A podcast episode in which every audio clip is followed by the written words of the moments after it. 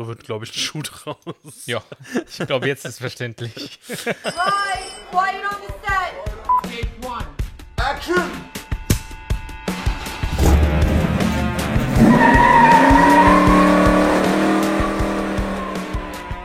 Hallo, liebe Car-Guys und Filmfans und herzlich willkommen zu einer neuen Folge Moviecar, dem Moviecar-Podcast. Das kann man so sagen, ja, ganz genau. In der heutigen Folge sprechen wir über The Italian Job. Allerdings nicht über das Original von 1969, was den deutschen Titel Charlie staubt Millionen abtrug, sondern wir reden über das 2000er, 2003er Remake äh, The Italian Job Jagd auf Millionen von Felix Gary Gray. In den Hauptrollen unter anderem Charlize Theron, Jason Statham und Mark Wahlberg. Mark Wahlberg. Mark Wahlberg und Jason Statham. Genau. Äh, The Italian Job ist ein Heist-Movie. Das heißt für alle, die nicht wissen, was ein Heist-Movie ist. Das ist quasi wie ein Raubüberfall. Genau, das ist ein Genauso wie Haus des Geldes auch eine Heist-Serie ist. Richtig. Ähm, in, dem Voll, äh, in dem Film geht es darum, dass eine Verbrecherbande äh, am Anfang des Films in Venedig einen ähm, Safe klaut. Spektakulär, wie ich finde. Ähm, Und somit 35 Millionen US-Dollar in Goldbarren ergaunert. Ähm, einer der Mit-Teamer Halunken. Ganoven Komplizen. ähm, schlägt jedoch, äh, haut jedoch seine, ähm, seine, seine Mitkompanen übers Ohr und ähm, ja, klaut die gesamten 35 Millionen, sodass der Rest der Truppe leer ausgeht. Ähm, dabei kommt ein, ähm, der, der, der, ja, einer von denen wird umgebracht, so, Mhm. und dieser jemand, der umgebracht wird, hat eine Tochter. Äh, diese Tochter ist dann ein Jahr später, ähm, oder andersrum, der taucht ein Jahr später in LA auf, dieser Typ mit seinen Millionen. Und die Tochter und die restlichen Mitglieder dieser, dieser Gang beschließen dann, sich das Geld zurückzuholen. So wird, glaube ich, ein Schuh draus. Ja, ich glaube, jetzt ist verständlich. Sie planen mit umgebauten Minis, zu denen wir gleich nochmal kommen, planen sie in das Haus einzubrechen, um dort die Millionen dann äh, oder diese Goldbarren wieder rauszuholen. Das bekommt der Halunke allerdings mit und beschließt dann, diese Millionen aus dem Haus zu schaffen und die Goldbarren woanders unterzubringen. Äh, die, die Gang, Bande, Truppe ähm, äh, schmiedet dann einen Plan, um äh, doch an das Geld zu bekommen und ähm, Oder das Gold. an, an das Gold. Ich hab's aber heute auch. Äh, und mit einem mit einem Trick oder ja, mit, mit Hilfe von Überwachungskameras in LA selber ähm, gucken die oder können die errechnen, in welchem von drei Geldtransportern das Gold wirklich drin ist. Zum Hintergrund nämlich, es werden ähm, drei Geldtransporter, die identisch aussehen, da dahingestellt und nur in einem ist das Gold, damit eben nicht ersichtlich ist oder auf Anhieb ersichtlich ist, äh, mit welchem er das Gold abtransportiert. Mm. Mit Computersoftware wird dann das, das Ampelleitsystem von LA gehackt, womit die dann halt diesen Transporter, wo sie herausgefunden haben, wo das Gold drin ist, so umleiten, dass er an einer von ihnen präparierten Stelle vorbeifährt. Ja. Long story short, die, sie kommen dann am Ende an das, äh, an das Gold und wie genau müsst ihr selber nachsehen. Also wie man auch schon merkt, ähm, die Story ist etwas anders als das, als das Original von 1969. Das liegt daran, dass die Regisseure des Films den originalen Film selber nicht gesehen haben und die sich lieber eine eigene Story ausdenken wollten, weil die meinen halt eben auch, okay, das Original ist so ikonisch, dass da kommen wir nicht ran. Komm, wir machen das zwar jetzt als eine Neuauflage, allerdings mit einer eigenen Story, sodass es nicht halt eben eins zu eins kopiert ist. Und das finde ich respektabel. wo sie sich hingegen ähm, dran orientiert haben, sind die Fahrzeuge, die sie nutzen. Und zwar haben sie, ähm, wie schon erwähnt, Minis benutzt, die dieselben Farben haben wie die Originalfahrzeuge. Rot, weiß und blau. Genau. Äh, in diesem neuen Fa äh, Film sind es ein roter Mini Cooper S, ein weißer Mini Cooper und ein blauer Mini Cooper. Auch vom Original mit übernommen wurden die Zusatzumbauten an diesen Fahrzeugen. So haben sie auch Nebelscheinwerfer und die gleichen Zierstreifen wie die Originalfahrzeuge. Ähm, einfach so als, als Hommage an die, ähm, Vergangene ja, an, an, die, an, den, An das den- Original. Original, danke, das Wort habe ich gesucht. Die Produktionskosten für diesen Film lagen bei schätzungsweise 60 Millionen Dollar. Äh, in den USA hat dieser Film 106 Millionen Dollar eingespielt und in allen anderen Ländern knapp 70 Millionen Dollar. Also hat sich gelohnt. Ja, definitiv, kann man auch so sagen. Ähm, dann ein, äh, wurde eine, eine Achterbahn nach dieser Verfolgungsjagd benannt. Das ist ja cool. Und zwar ähm, diente die Verfolgungsjagd in dem Film als Vorlage für die Achterbahn Italian Job Stunt Track und Italian Job Turbo Coaster. Okay. Weißt du auch, wo das steht oder? In Äh, nö. okay. Aber ich tippe mal wahrscheinlich Movie oder so ein Universal Park, wenn das wahrscheinlich von Wir können ja mal jetzt hier eben Live-Recherche machen. Sekunde. Da auf die Frage war ich nämlich zugegebenermaßen nicht äh, vorbereitet. Okay. Äh, Sekunde. Live-Recherche und zwar äh, The Italian Job Turbo Coaster steht in Kanadas Wonderland, Kings Island. Ich hätte jetzt irgendwie so Universal Studios gedacht, aber das ist auch nice. Nee, steht wohl in, äh, in Kanada, in einem, in einem Park. Ähm, und die andere Achterbahn finde ich jetzt leider hier kein, keine Info zu, auf die Schnelle. Ist wohl Top Secret nur für Mitarbeiter. Ja, so ungefähr. ähm, noch ein, ein witziger Side-Fact. Der Jason Statham spielt ja auch in den Fast and Furious Filmen mit. Unter anderem in dem Ableger Fast and Furious Hobbs und Shaw, wo er in einer Szene, ähm, wo sie in eine ähm, Tiefgarage seines Anwesens gehen, da steht ein grüner Mini Cooper S und er sagt dann, dass er diesen für einen Job in Italien gebraucht hat. Das war also so ein, eine kleine Hommage an den, an den ursprünglichen Film. Kurz Hops genommen, sorry. Der Shaw hat den Hops genommen. Ew, das ist eine ganz andere Altersklasse. In dem Film ist auch ebenfalls als Hommage an den ursprünglichen Film ein alter Mini zu sehen, wo Charlize Theron mit durch die Gegend fährt. Witzig dabei ist, dass äh, für diesen Film der Mini extra umgebaut werden musste, weil sie einfach zu groß war. Sie hatte quasi die Knie an den Ohren. Also jeder größere äh, Mensch kennt das Problem, wenn er in ein kleines Auto steigt, dass man gefühlt den Kopf zwischen den Knien hat. Ja. Ähm, und aus diesem Grund wurde, damit sie in dieses Auto reinpasst, der Sitz extra nach hinten äh, umgebaut. Und ähm, Ich meine, dasselbe Gefühl hast du ja auch gehabt, als du einmal bei meinem Hunde 26er Fiat mal auf dem Fahrersitz sitzen musstest. ne? allerdings, also äh, das ist nichts für große Leute. Gut, du kennst das Problem jetzt nicht, aber Nö, mit meinen kleinen Beinen habe ich da kein Problem.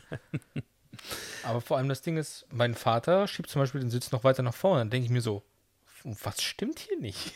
der ist größer als du. Ja, ein kleines bisschen, der ist fast gleich so groß wie ich. Echt? Okay. ähm, naja, sei es drum. Ja. Zurück zu den Minis. Genau, zurück zu den Minis. Äh, für den Film wurden 32 Fahrzeuge verbrannt, sag ich mal. Und das Team hatte eine eigene 24-Stunden-Werkstatt, äh, weil die eben die ganzen Stunts auch tatsächlich mit den Minis gemacht haben. Also die Stunts, die man in dem Film sieht, sind alle echt. Und äh, hier wurden keine Visual Effects benutzt. Kein CGI und sonstiges. Genau. Und das Coole ist auch, dass die Schauspieler auch so trainiert wurden, dass die auch ihre eigenen Stunts selber machen konnten. Richtig. Wie zum Beispiel auch in der U-Bahn, wo die zum Beispiel die Treppen runterfahren und so weiter. Ja. Für die Koordination und für die Ausbildung des Stunts war der ehemalige Formel-1-Weltmeister Damon, Hin Damon, äh, Damon Hill verantwortlich. Und von den ganzen Schauspielern war Charlize Theron die, die am besten abgeschnitten hat. Die hat am schnellsten die Stunts gelernt. Das war schon cool. Allerdings hat sie dieses, diese Geschwindigkeit im Blut nicht ganz abschalten können, weil während der Dreharbeiten wurde sie zweimal mit über, warte mal kurz, das habe ich mir aufgeschrieben, mit über 40 Meilen geblitzt. Zweimal, das sind Ups. umgerechnet ca. 64 km/h zu viel, überm Limit. Hoppala. ja, aber dass es zweimal passiert ist, ich hätte direkt den Führerschein abgeben müssen. ja, gut, die leben nicht in Deutschland. Das ist nochmal. Ja, gut. Außerdem Bisschen es ist Charlize Theron. Wir lassen ihn einfach mit einer Verwarnung ver Genau, die hat den Promi-Bonus. Ja. Äh, ja, also es wurden 32 Fahrzeuge in dem Film verheizt, eben weil alle Stunts, die man sieht, echt sind. Also sei es äh, das Runterfahren einer Treppe, sei es das durch den Kanal fahren. Ähm, das sind alles Stunts, die wirklich so äh, umgesetzt wurden. Ja. Auch der U-Bahn-Tunnel. Den mussten die allerdings, das war das einzige Set, was die wirklich nachbauen mussten, in dem Hangar, wo damals auch der erste Space Shuttle auch gebaut wurde. Also ein enormer Hangar und den mussten, da mussten die dann die, den U-Bahn-Tunnel nachbauen. Aus dem einzigen Grund, dass für die ganzen Tonequipment einfach im Originaltunnel kein Platz war. Ja. Deswegen mussten die das halt eben so nochmal nachbauen. Die, äh, die Szenen allerdings, wo sie in der U-Bahn fahren, die sind auch tatsächlich so gedreht worden und nicht an Sets. Da ist ein, ein lustiger Fakt, dass ähm, die durften nicht mit diesen Verbrennern da reinfahren, ähm, sondern nur mit Elektroautos. Also haben sie bei BMW seinerzeit, die äh, ja Mini ähm, unter sich haben, angefragt und meinten, hör mal, wir brauchen Elektrominis. Und zu dem Zeitpunkt sagte BMW, nee, haben wir nicht, gibt es nicht, es gibt keine Elektrofahrzeuge. Ähm, das waren noch Zeiten. Ja, die guten alten Zeiten.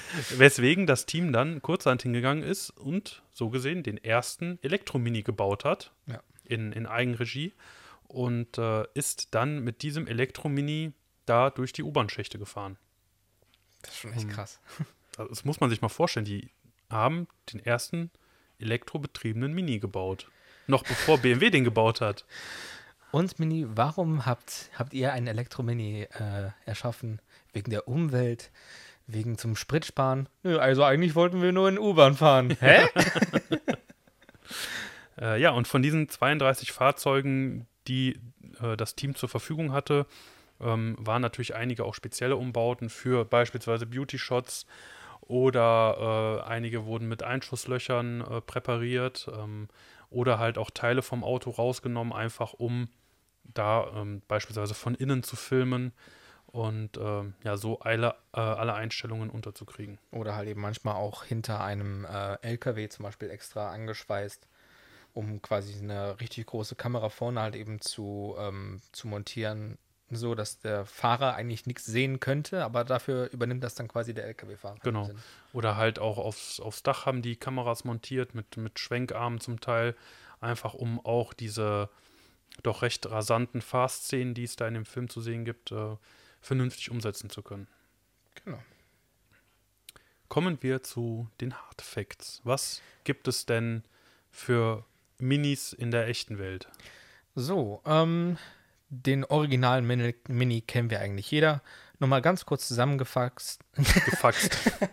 Ganz kurz zusammengefasst, der kleine Mini, Nachkriegsengland, Metall, Mangelware, kleines Auto, wenig Material, effizient gebaut, viele Familien, kleines Auto, Motor quer, mehr Platz im Innenraum, gutes Auto, sehr gutes Handling, gutes Handling, gutes Rennwagen, Monte Carlo, John Cooper, gut. so, ganz kurz die Geschichte von Mini zusammengefasst. So, und dann kamen die 90er. In den 90ern äh, hat dann äh, Rover und MG, die quasi die, die Motor Company, dann quasi Mini aufgekauft. Dann später äh, standen die auch kurz vorm Bankrott. Und dann hatte BMW sich gesagt, okay, weißt du was, kommt mal zu uns. Das war dann im Jahr, warte, das habe ich mir aufgeschrieben, 1994.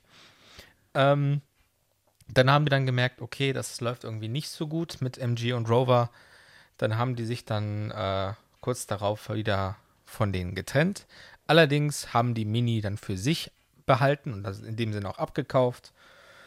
Und 2001 kam dann der New Mini raus mit äh, jeweils 1,6 Liter Motoren, die von 90 bis 218 PS reichten. Und dieser ist immer noch in Produktion und wie man halt eben auch in jeder Straßenecke sieht, auch verdammt erfolgreich. Und als er rausgekommen ist, war es auch ein, wirklich ein Instant-Erfolg. Und Minis damals wie heute sind immer noch für ihr sehr gutes Handling auch bekannt. Und wenn man den Begriff Go-Kart-Handling in den Mund nimmt, dann denkt man aber auch sofort an Mini. Muss man auch sagen. Das meinte auch Mark Wahlberg auch am Set. Der meinte auch, this is a high-powered Go-Kart. Ja. Ja, also die, äh, das, das Leistungsgewicht, was die Dinger haben, das ist schon echt gut und ähm, ja, lassen sich halt echt wie Go-Karts fahren. Vor allem das Ding ist, die sind jetzt seit, ja, inzwischen seit 21 Jahren jetzt so in Produktion, so wie man sie eigentlich fast von Anfang an kennt. Natürlich hier und da neue Facelifts. Aber so an sich ist die Form wirklich bestehen geblieben, weil if it's not broken, don't fix it.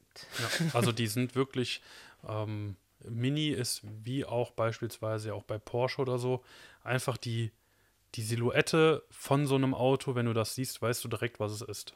Ja, natürlich haben die halt eben noch extra Versionen noch mit rausgebracht, wie zum Beispiel den Countryman und nicht versucht, dem Mini an sich sowas aufzudrücken, sondern die haben das schon als extra Wagen halt eben mit rausgebracht, ne?